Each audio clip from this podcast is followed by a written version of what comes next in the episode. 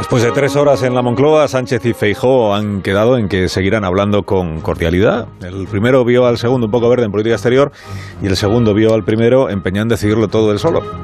Me pregunto a Onega cómo los ha visto ver a los dos. Fernando, buenos días. Muy buenos días, Alsina. Yo creo que Feijó necesitaba demostrar que bajo su mandato el PP no era el PP de siempre y Sánchez necesitaba que se supiera que él es el presidente del gobierno. La obviedad del objetivo condicionó el resultado.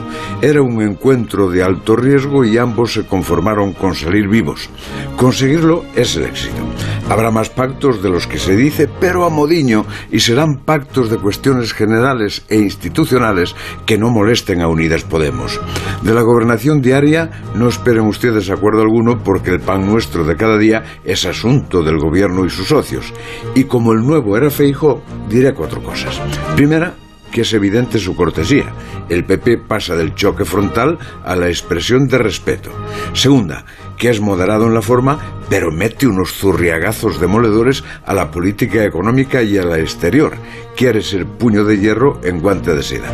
Tercero, que tiene que mejorar la técnica de las respuestas en la rueda de prensa. En algunas transmitió imagen de timidez y falta de concreción. Y cuarta, dejó en la sala una grave acusación. Marruecos consiguió lo buscado durante siglos y España no consiguió nada. Eso necesita ampliación. En cuanto al futuro, este es mi criterio. Mi criterio. El presidente no hablará mal de Feijó, pero dejará hacerlo a sus portavoces.